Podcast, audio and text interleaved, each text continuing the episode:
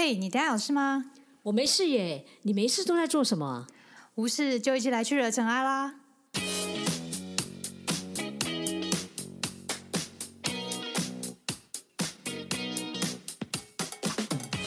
我是导任，我是 Sandy，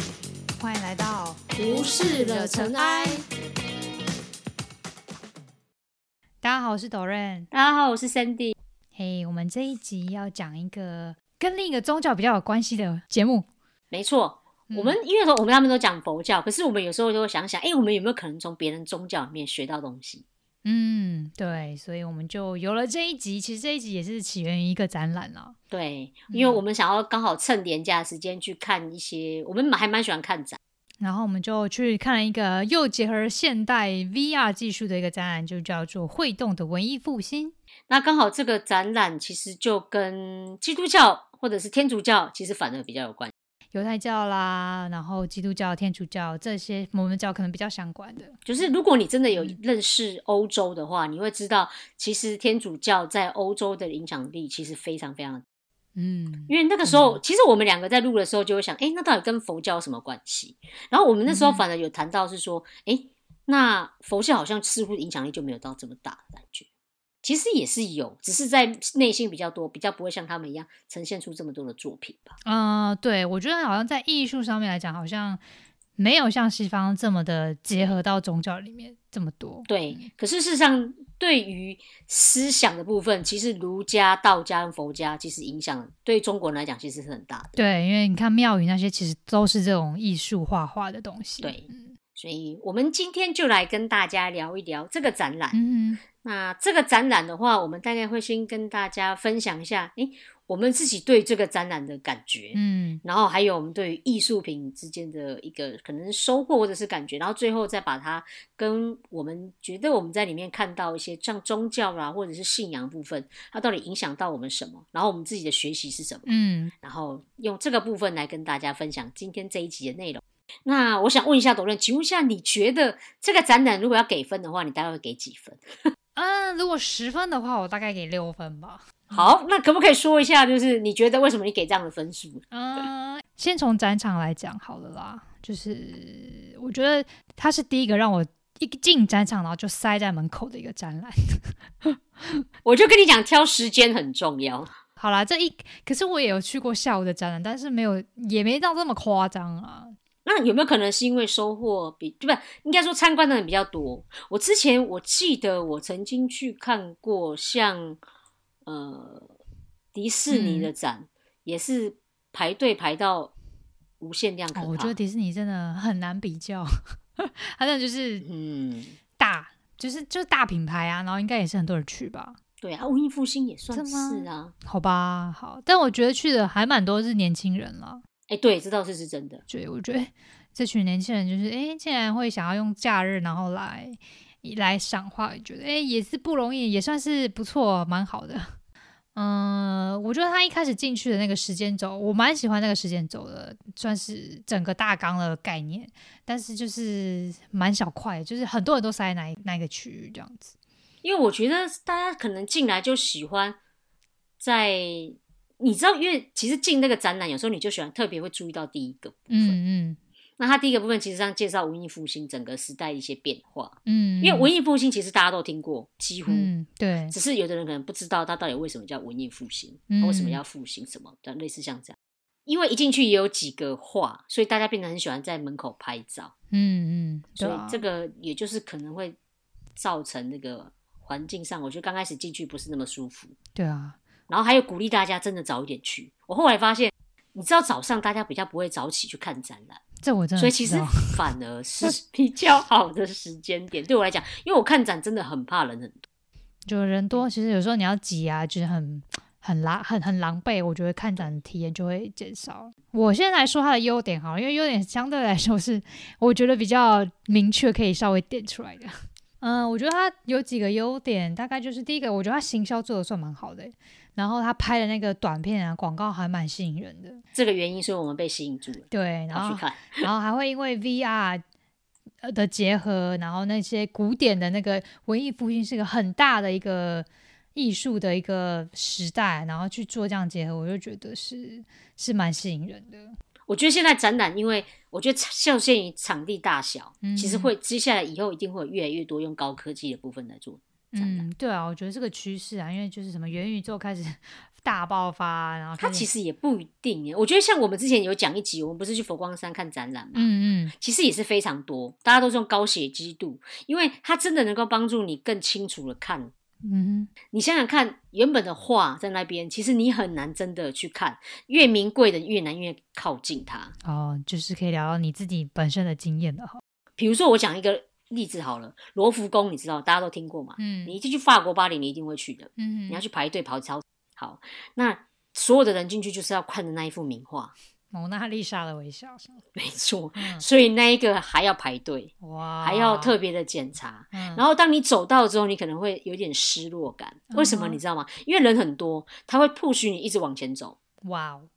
然后他会有排红龙，你知道吗？就路线规划。然后你走到去的时候，你只能远远看，嗯，因为越名贵的话，其实他会越想不要让大家越靠近，因为你会可能会对他有一些损。对，我记得我那时候去是不能拍照的，是哦，你的拍照很容易会影响到这个画。嗯嗯对，嗯所以才会说有时候相对于你有时候去参观，你感觉到哎，它真的是很多的名画，可是其实有时候我也觉得它越没有那么容易亲近。哈哈，懂了。嗯，比如说是在什么大教堂的顶上，我要怎么看呢？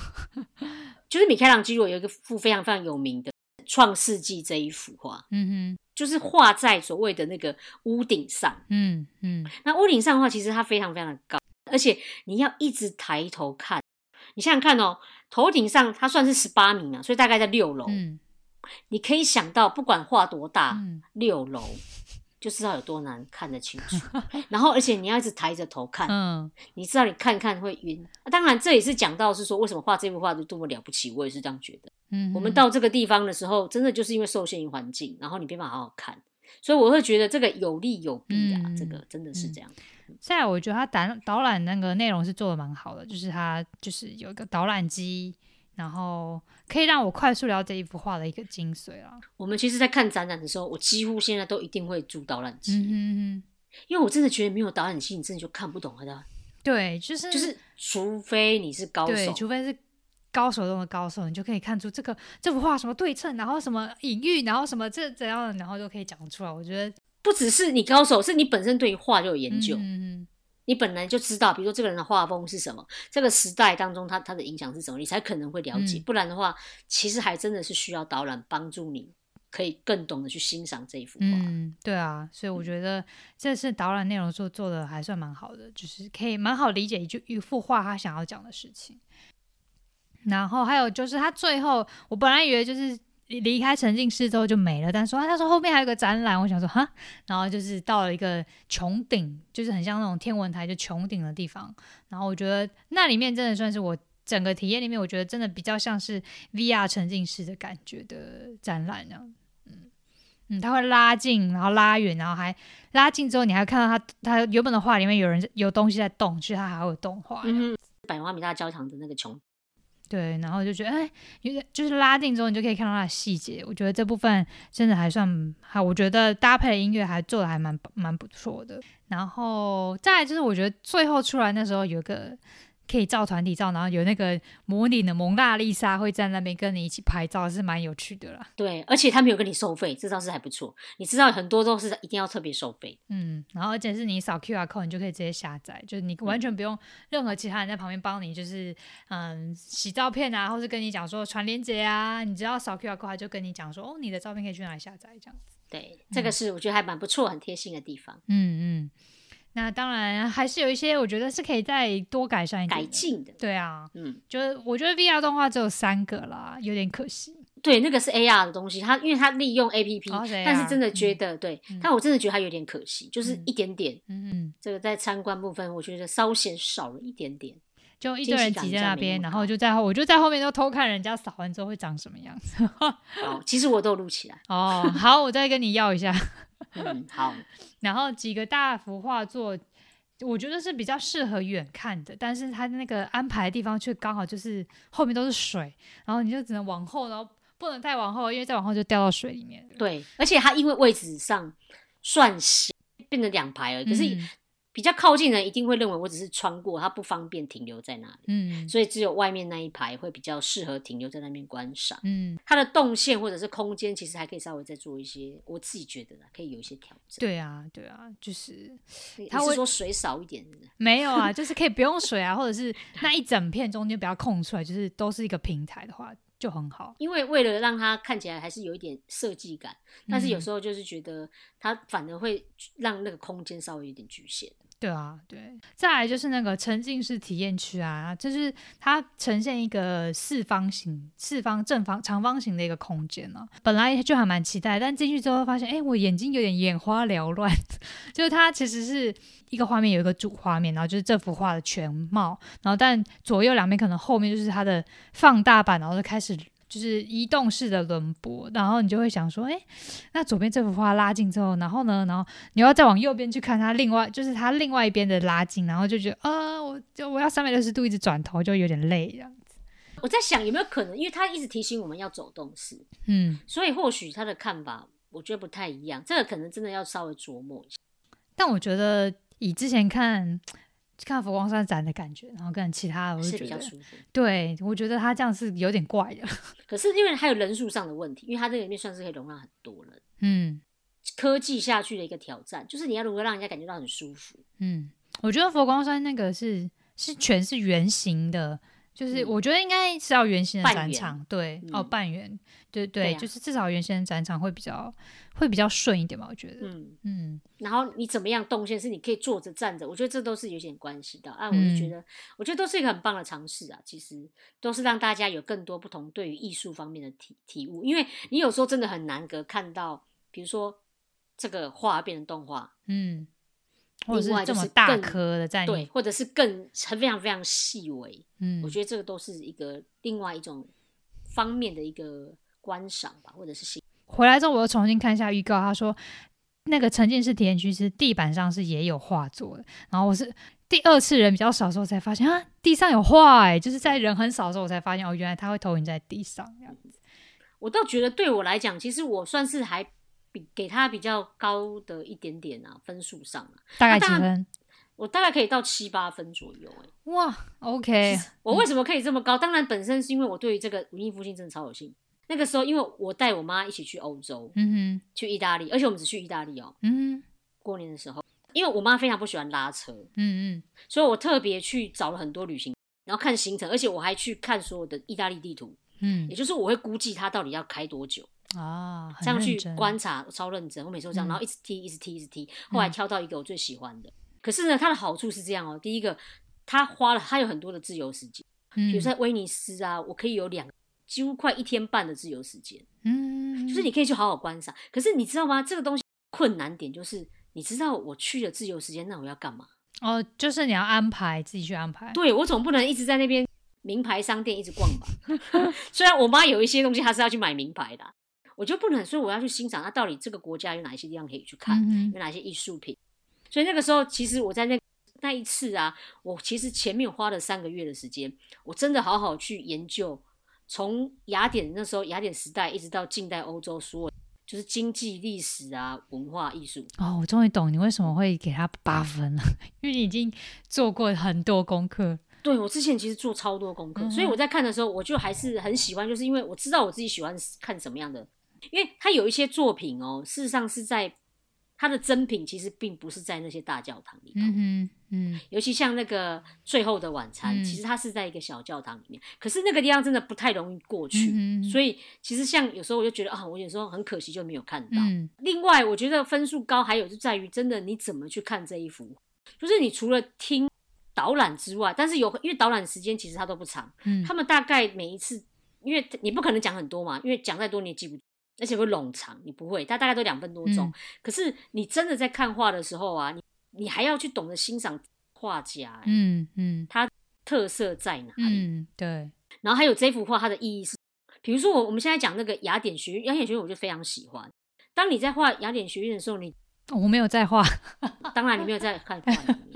就是你会去特别去观赏，哎、为什么他要放这些人呢、对啊，就是欣赏，然后去思考这件事。人家都说这幅画到底经典在哪？因为他其实就在讲文艺复兴。可是为什么他跟文艺复兴之间有什么样的关系？嗯他为什么会把柏拉图跟亚里士多德放在里面？你知道，他两本书还代表不同的意思。嗯一个柏拉图是代表就是一个讲一个理念、一个原型、一个真理，然后那亚里士多德其实上是放入比较是源自于他的经验，是从经验里头。嗯嗯所以这两个就是用这样的一个凸显出来。那因为文艺复兴当中，他特别去知道说，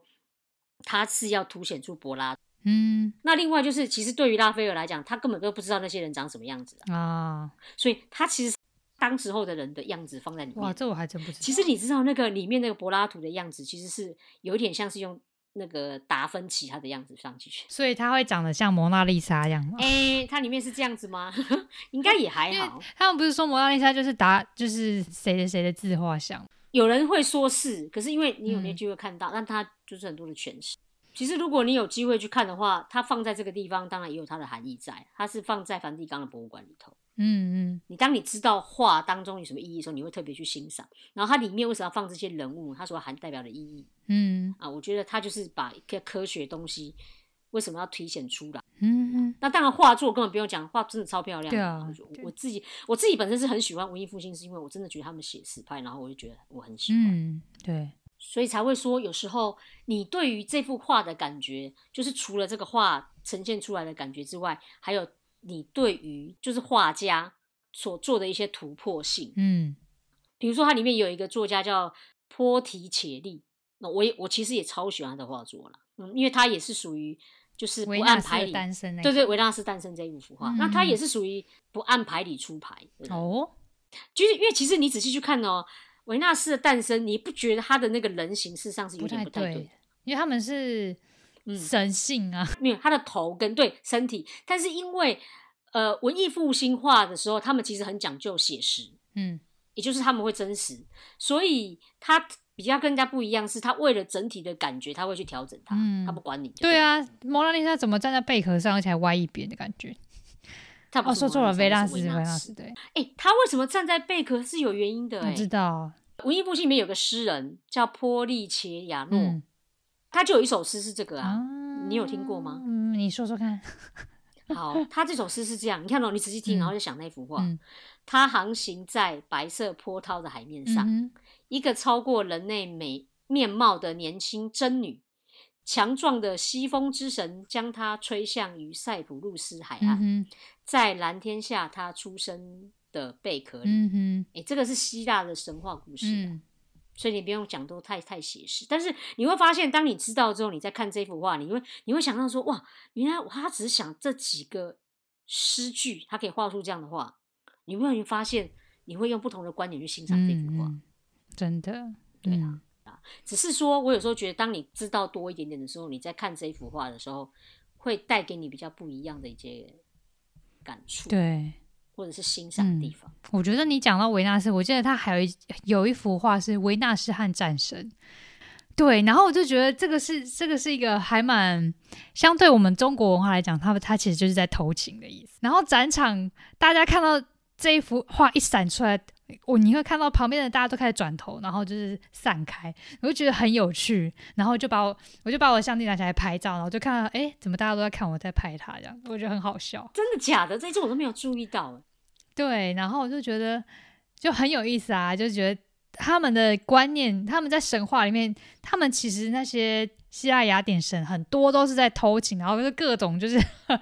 就是私生子什么的都有这样子。对啊，就是希腊那些故事啊，嗯神话故事。不过也说到那个啦，因为我刚刚讲不讲波利切利，他是一个很另类嘛，嗯比较不一样。他就是第一个画出那个用赤裸的方法画古希腊女神，嗯，其实他也是第一个。对啊，然后所以他后嗯面影响到就很多、对啊，然后我就觉得，哎、为什么他们早期就是文艺复兴的起源，有一部分也是因为他们一开始很封建式的禁欲啊、禁教啊，那突然为什么到后面就是那个完全就是好开放了，就是为了就是跟以前做大个改变嘛？这个我就觉得还蛮有意思的感觉。不过做到这个，你应该就会说，它跟宗教，你看哦，宗教在那个时代的人的印象影响上就是有差别。嗯，所以我们要来谈谈文艺复兴的意义跟起源吗？对啊，也可以，也可以来聊聊啊。就是你会发现，很多的历史背景。嗯其实像对我们来讲，以前的佛教对我们来讲，现在其实也一定意义不太一样。嗯，它有很多更多开放的事情。嗯嗯以前绝对不可能像我们这样子直接开一个 podcast 的频道，在这边给我在聊这件事情。对啊，以前那个佛罗可能还不会还不知道什么是核子战争，为什么会有核子战争这样子？对，没有，说不定佛陀知道，他会有战争。哦，没有，但是只是说，你知道那开放性会越来越大。嗯可是开放性越来越大，也代表着现代的人对于宗教这件事情其实有不同的看法。嗯，对啊，嗯，对啊，嗯所以我觉得这个就是一个影响。所以我们刚刚就是要谈说，哎，文艺复兴到底是什么？对，它的意义到底是什么？为什么会突然出现？我们刚刚前面有讲哦，其实，在中世纪的时候，教权它非常非常的大，嗯而且以前那时候有君权神授这个字，嗯神可以替换掉君王，所以你就知道它有多大的力量。嗯，对，但是只是到后来就是风水轮流转嘛，你就知道，因为国王也不是省油的灯，嗯，他也想要拥有很多的权利。对啊，因为君王其实对他来讲，他很重要，就是如果他底下有很多人听他的话，他就没在怕你。嗯教宗啦。所以那个时候其实就是从法国腓力四世开始，他那个时候呢，就是利用一种三级会议跟最高法院，嗯然后把权力让给贵族。哦，可是贵族有权力之后呢，他们两个君王跟贵族就合作，哦，所以就没有再怕教宗。那他为什么要把权力让给贵族啊？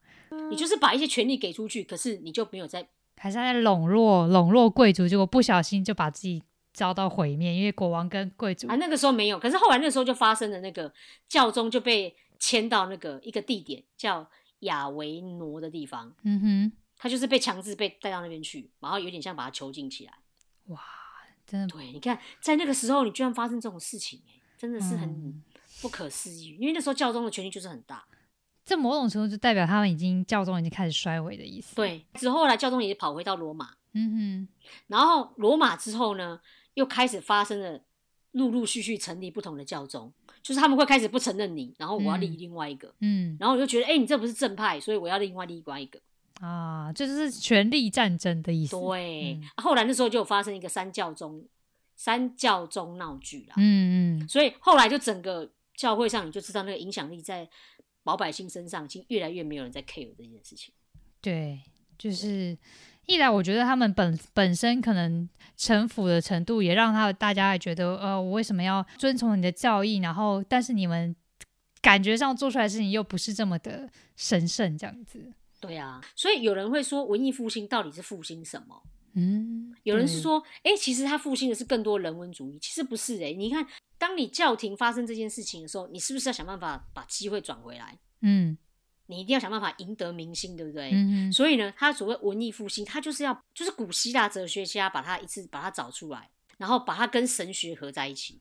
啊，所以他的复嗯兴事实上是这个意思，哦，他是要把跟基督好像教的有对，也是有这样的解法。好像也是有另一派是说，就是他们是利用这个文艺复兴，就画家已经开始改变他的地位，已经起来之后，他们开始把他宗教的意义想要再重新重新放回人民身上的时候，就请这些画家画出更具有一些宗教意义的东西。嗯，你看哦，你刚刚讲这个部分啊，其实在以前就发生过一次了。嗯哼，以前在十三世纪的时候，那时候有一个很有名的那个，就是有点像牧师，他叫阿奎那。嗯嗯，那个时候也是因为一样，就是你越来越没有人相信这个信仰这件事情、神明这件事情，嗯所以呢，他就试着就把它结合，他把古希腊那时候跟基督神学合在一起，嗯，然后他写了一个叫《神学大全》，啊，也就是他把亚里士多德的哲学跟基督教全部合在一起。哦，就是如果你信仰这个，他就说，哎、没有，我们两个是结合在一起的哦。嗯对于大家来讲，那个宗教会不断的去做一个改变，嗯，然后对于人的来讲，你看哦，他为什么要把神学放在里头？嗯也就是其实宗教一定是跟神放在一起嘛，在这个过程里面，他到底想要造成的影响，信仰跟宗教到底要造成的影响是什么？但是我也是觉得，因为西方也不太一样，是西方的确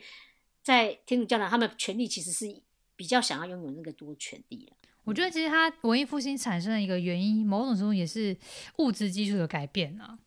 就是贸易集中在地中海沿岸，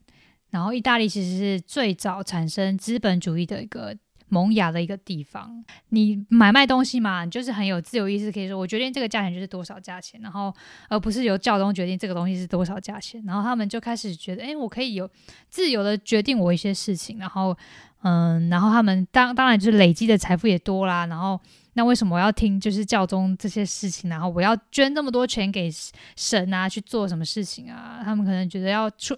冲破这些教会神学的束缚，然后所以商业城市兴起，哦，开始不满对教会对于他们世界的一些掌控程度。一讲到这个，我想到那个美第奇家族，有听过吗？哦，麦蒂奇吗？对对对，那个翻译翻译的，对翻译翻译，他的确，因为他在那个佛罗伦斯来讲，他的影响力超大的嘛。嗯，富可敌国。嗯哼，他当他做到一个权力的时候，他就开始想要控制什么？好像第四四代、第五代，他就把他想办法把他推到做教宗。对他们有出了好像两三个教宗吧，我记得。对，有三个教宗，他就是试着把它合在一起。可是你刚刚讲的商业贸易上，它其实就影响很大。而且像这些教宗，他们也是需要金钱的赞助，所以两个之间互相合力。那你看威尼斯那个时候也是一样啊，威尼斯他们就真的什么没有，但是就是钱多，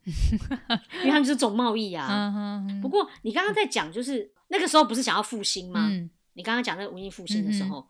那时候就是之前他本来跟亚里士多德哲学，可是后来因为之前的过了嘛，那下一次就要找新的人嘛，他就后来就找柏拉图来，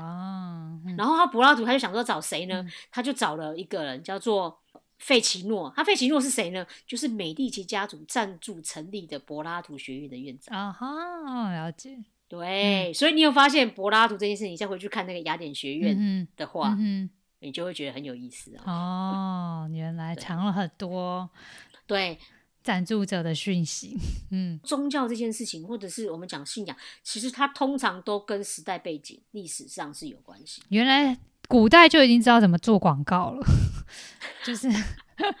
请画家帮你做广告的意思。像那个文里面也有也有一幅画，嗯哼，比如说像那个耶稣基督，他在。出生的马槽，对，出生马槽里面，他们就把他们自己的家族人放上去。对，明明他就没有在旁边，他出生的时候没有在旁边，他就是把画画上去。这些画家也是需要钱的，嗯，对，他们需要赞助商，他们需要老板，对他们需要赞助商。其实这些大画家里面，你会发现，其实他们宗教画还是画很多。对啊，就是我觉得两方势力可能都想要争取吧，像教宗也想要让他们画一些宗教意义，然后但是像一般的像商业的人也想要。请他们画画画他们自己想画的东西，嗯，就像他们不是有一幅画就是夫妻吗？那时候他们已经跳脱，就是只画一些宗教事物的一些画，他们开始画一些平民生活的一些内容了。嗯，他这个是一个改进，其实他后面影响到后面整个艺术的走向也有关系。嗯，对，因为后面就越来越写实，就是在这个时期还是宗教化比较多。可是事实上到后面的时期的时候，宗教化就开始越来越没有到这么多，大家都开始越来越化到日常生活中。嗯，对，嗯。然后另外，我觉得这个文艺复兴有一个原因就是导火线，就是黑死病在欧欧洲的流行。然后你你知道黑死病嘛？但是赵忠他。不能解决黑死病这件事情，大家会对他这个权威开始质疑，就是诶，如果是上帝的话，为什么要降灾到我们这边呢？然后教宗为什么没有办法可以让我们避免这件事情呢？对，就是又又把嗯教宗啊、教皇这些事情的权利又压得更低。其实像。中国也会这样，只是中国会把责任怪在皇帝身上。对，所以皇帝都要去那个每每年都要祭神坛这样子。对对对对，所以所以你会发现，其实宗教信仰这件事情都还是依附在于人最基本的生活当中。嗯嗯嗯，如果他的生活不满足，他就会开始去寻求找到方向。其实这也就是说，宗教到底跟信仰，它带给我们的另外一层意义也是这样，就是有一点像是在你人失落的时候，他给你一个，因为我已经不知道该怎么过，我只能求神。嗯嗯嗯嗯，对。比如说像我们以前不是旱灾吗？其实因为你也不知道该怎么办啊，你只能够不断的去祭拜，看雨神能不能降雨。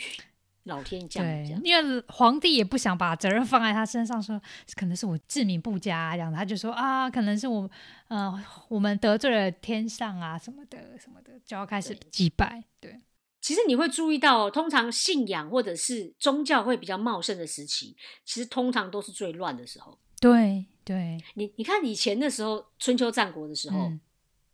所有的哲学里面，我们不是道家、法家，有没有很多一堆家？哼，通通在那个时候出现。对，就是乱世乱世中有各种派别就会出现。因为你已经对你生活当中，你已经无可奈何，你也不知道该怎么办了。然后都是战争，然后这边打来打去的，嗯然后我我要种田，好好生活也不行，嗯哼那我只好找到一个出口。嗯哼，就是他们对于一个不能解，然后但我又很可能对未知的恐惧，但是又没办法解的状况，他们想要一个寄托，能够对，让我度过这样的状况。一个像五代十国那时候也是啊，也就是很多信仰，你就发现它能够传递。生活当中最基本的满足无法的时候，你真的只能寻求一个，或许是你不知道为什么这个现象的解答，嗯哼。你，试图去给它找到一个意义在，嗯。然后你也去拜求神明啊，就是类似像这样，希望它能够给你一个呃一个希望吧。嗯哼，所以宗教对社会的影响，我觉得在文艺复兴上面其实看到了一些社会上的影响，就比如说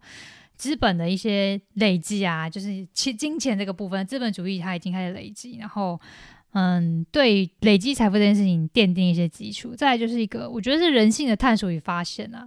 就是他文艺复兴运动处在一个传统封建神学的束缚之中，慢慢的解放，然后人开始从宗教的一些教条之下，慢慢探索人的价值，而不是人跟神，人要怎么服从神这样的状的状况，人是比较低阶的那种感觉。然后再就是，人不是一定要附宗附会于宗教这个东西。其实文艺复兴运动是充分肯定的人的价值，我自己我自己也蛮认同的这件事情。他因为他已经复兴了古古希腊，然后呃古罗马的一些哲学啊，什么天文学啊、经济，嗯、神学、政治这些东西，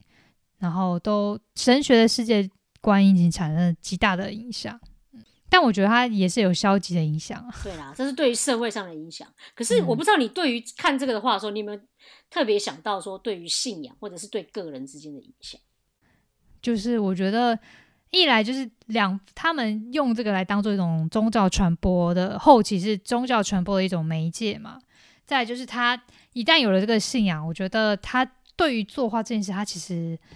可以很努力的去完成这件事情，对，是蛮厉害的。对我来讲，这些画家讲，我其实很佩服的是米开朗基罗。哦，因为你知道米，我刚刚不就前面就讲那个《创世纪》这幅画嘛，还有《末日审判》这个、嗯这幅画，嗯因为你想想看哦，米开朗基罗其实我们用现代话讲，他真的是一个很机车的，就是他一直画，重画重画，然后还把助理都吃掉这样子。他就是这样的人。比如说我在画画的时候，比如说老板说什么你就做。然后反正就是说，老板说这样你就这样，然后老板不满意你就把它改。可是他不是诶、米开朗基罗真的是很机车，是说，比如说他在做《创世纪》这一幅画的时候，教宗叫他去画，然后他就说好，我接了。然后可是他有一个条件，不准看他画什么。然后你想想看，他画这一幅画，因为我刚刚不是讲他六层楼高，也就是你必须要一直仰着天在画画，因为他是湿壁画嘛，对不对？他不是这种连上去，他是这样直接这样画。嗯所以呢，他画这幅画四年，你可以思考到一个人用这样的一个方法画四年的时间，脊椎不会弯掉也是蛮厉对害，。所以他身体后来就就真的不行，他脖子也后来也受伤了。嗯哼，他就是因为画这个东西，让他自己身体受伤。嗯可是你想想看，为什么有人会愿意画这件事情？而且他在画的时候啊，比如说他都不让人家看，对不对？嗯越不让人家看，大家是不是越想看？对，所以那时候那个拉斐尔他在旁边画画，他也在他在画那一幅雅典学，他就偷跑进去。嗯哼，然后他那个时候就在那一天晚上，他就在下面欣赏了嗯整整的一一个晚上。嗯然后他就认为他真的是厉害到没有办法没有话讲，嗯哼，所以他也把他雅典学名放入他的画画，就是那个画像在里头。哦，你知道教宗，因为他教宗看不到，对不对？因为他不让你看嘛。嗯，然后可是等到他画完了之后，教宗才嗯发现一件事情，嗯哼，他画的跟他当初想的完全不一样，而且他是超过他自己很多水平的话。嗯哼，所以你就会知道他是一个对我自我要求事实上是非常严格的一个人。嗯，你看他所有作品，你就知道了啦。嗯他花要做大卫用了三年，嗯然后创世纪用四年，嗯最后那个最后的审判也用七年的时间真。的，就是除了他对他自己的要求很大之外，他另外还有一个人家也说，因为他对于信仰这件事情他非常的坚持，嗯因为他是一个很虔诚的一个，就是对于来讲他是一个信徒。嗯，然后他用他花这么多的时间哦，然后来画这幅画，然后而且他身体当中有很多的病痛，嗯所以这个就是人家为什么觉得他非常非常厉害的地方。而且你看得出他是信徒，是因为你知道在最后的审判当中，里面有一个你可以看到一个人皮在上面哦。嗯嗯，你如果仔细看的话，很多人都讨论那个人皮，其实你一搜寻 Google 就有了。嗯这是这是代表什么意思？他想要呈现出他未欲跟随着使徒去殉道的一个决心。哦，你就会发现，在他的画当中有很多的作品都是人跟神之间的一些关联性，他在思考，嗯嗯，然后他也一直相信这件事情。嗯对我觉得我在他身上看到一个让我觉得很感动的地方，是对于信仰这件事情上。嗯那因为我自己觉得啦，信仰有时候我们因为我们在讲佛教嘛，我们会觉得信仰是宗教，可是我也觉得信仰这件事情不只是宗教、欸。比如说像有的人对于环保这件事情不是很坚持，嗯所以他的生活当中每一件事情都是环保，他也为了为环保这件事情而付出很多。嗯，对然后那像有很多人对像社会运动，我们之前有讲社会运动这一块对，嗯他也是。呃，我觉得他带给人家，因为我不知道你有没有听过哲学，其实有三大问题，嗯哼就是我是谁，我在哪里，我要去哪里。嗯对，很多时候你会问到这个问题，是因为你不知道在现实当中你为什么要做这件事情。嗯哼，嗯可是你看，像对于你看基督来讲，他有了信仰之后，他忽然你就知道他为什么在做这些事情，他也嗯没什么犹豫的事情。我会觉得是说，像对我来讲，我看这些画作，我会觉得是说，其实这些艺术家们，他们每一个人都是对于在内心当中有一个信仰，不管是他觉得他的画可能对这个画的时代的影响，或者是他对于宗教这件事情的坚持，嗯又或者是像达芬奇一样，他对于科学的一个热衷，就像现在很多人会觉得说，我生活茫茫然，每天都工作，我到底是为了什么？嗯嗯可是你如果也思考一点，如果我们今天去问他们，他们会不会都很坚持的知道自己到底要做什么事情？嗯对于像我们这种很喜欢终身学习的人来讲啦，我们都会相信终身学习来讲是对于我们生命当中很重要的一件事情，嗯甚至比我自己还更重要。嗯而且我会相信这一件事情，它当我在内心当中有很多时候疑问的时候，它会让我更找到一个方向，不会那么迷了，嗯更不满足这件事情。嗯，对对，所以我我觉得我在他们身上看到的是这个点，啊，这也是我很佩服这些画家们对于他们自己生命当中的追求。嗯。我我觉得这个就是信仰当中带给我们的力量。对你刚刚讲到，就是你觉得米开朗基罗就画人跟神的关系，就让我想到宗教这个词起源的意义了。其实它是台湾呃，或者是说中国古代没有宗教这样的字，是后来翻译日本人才有的。那根据许慎《说文解字》，宗就是我们的宗庙而已嘛，教就是上面讲什么，下面就是去听什么，所以其实没有这两个组合在一起。但是如果回还原到拉丁拉丁字的意思，就是重新绑定或者是把什么东西绑在一起，所以是聚合的意思。所以它有助于了解解释宗教会将人跟社区文化形成的过程绑在一起的一种权利，就是会形成一个宗教组织，或者是人跟神的关系就是这样子去展开。所以我会觉得，就是比较以简略的方式来看的话，就分广义跟狭义。刚刚那个森尼讲的那种比较超越自我的话，我觉得比较像是狭义的。那我先呃，比较像是广义的啦。人类在精神生活上面向上深化提升，在人类之上更有一种超越的神圣的世界作为生命安顿的所在。不论是基于正信或是迷信，就是人们在追求这样的过程中，会实现在生活层面，所以呈现不同形态的宗教信仰与样态。就是刚刚森尼讲的这个。我觉得是比较偏广义的部分，啊，狭义的就是很明确，就是有组织形态的知识的制度化的宗教啊。其实构成宗教的基本三要素其实就三个，就是教义、教仪与祭司。呃，教义就是啊，就是这这个教派的教义啊，就是基本教义，就是可能每一个，比如说我们要去要开一家公司啊，或是办一个社团，都会有这种宗旨，对。然后再来就是。教仪就是你的仪式嘛，你要做一些仪式啊，宗教仪式活动啊，让你们知道这样后面的一些背后衍生的意义啊是什么，就会一些仪式。那祭司其实就是一些神职人员啊，或者是宗教相关的人员。所以狭义的就是指这个部分。我觉得让我们思考，就是到底宗教、到底信仰带给我们人到底是一个什么样的力量？嗯嗯，会让我们就是身为某一个，比如说你信仰这个东西是什么，然后它带给你什么，我真的觉得这个对我们来讲关系更大。嗯，对啊，对，要不然的话，其实教派真的太多了，不管什么宗嗯教，都是一堆派派系。对，啊，然后每个宗教都会强调我是为你好，但是怎么样的为你好，真的是有后面有一个很多问号，或是可以去检视的地方。我就想到上次我们讲那个尸变，就是变经这件事情，我也想到就是我们最近在上课的时候，老那个师傅也常跟我们讲，就是你在读一个经典的时候，你要知道是这个经典的 GPS 导在哪里。嗯就是你会说，诶，为什么这一本书经典好像跟另外一个经典又有点不太吻合的地方？它因为在佛法里面其实都会讲，就是无形当中的一些观念，可是问题是你听不懂，所以他只能用有形的方法来讲给你听。嗯所以其实上它并不是说它有冲突，嗯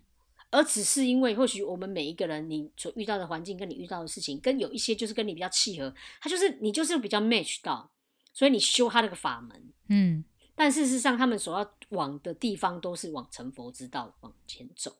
只是你要找适合你的方法。那我也觉得每个教派你也会尊重他，因为或许是每一个人因为在你处的位置上面，或者你曾经有过的经验，对他的解读不太一样，嗯所以产生出来不同的解释它。嗯，但我觉得杀人放火是真的，就是绝对是不太，真的是很不对的事情。对对对，就是为善这件事情绝对是对的，只是嗯或许你的修行方法都不太一样。但是如果你真的好好看的时候，你会发现他们其实很多的真正背后的意义是都一样。嗯嗯所以你事实上是后面的意识你不能跑掉，嗯，而方法你也不要被它局限了。嗯，因为我们常常有时候大家会被很多的仪式嗯给迷惑了，嗯，或者是在那边争执，哎，对你这个才对，你那个不对。就像那个我我记得之前也有在讨论说，比如说很多的法会能不能线上，然后有很多人就会各种持不同的意见想法。嗯，可是你必须要去拉回到到底真正法会要带给你的是什么。嗯就是当你知道的时候，或许你就不会被于所谓的一些仪式上，或者是你所看到那个约束你面上对形式嗯上的东西，就像你刚刚讲的狭狭义上的东西，那个是限制住了。然后，嗯可是当你知道的时候，你有发现你有越多不可很多可能的地方，就像我们讲的菩萨，每一个人成佛的方式有各各式各样，对，八万四千，也许更多，嗯无限量的东西的方法。可是你嗯说哪一个方法是对的？没有哪一个方嗯法是对的。嗯，是你真正要去行菩萨道，那才是是对的。对，没错，真的是讲的很棒哦。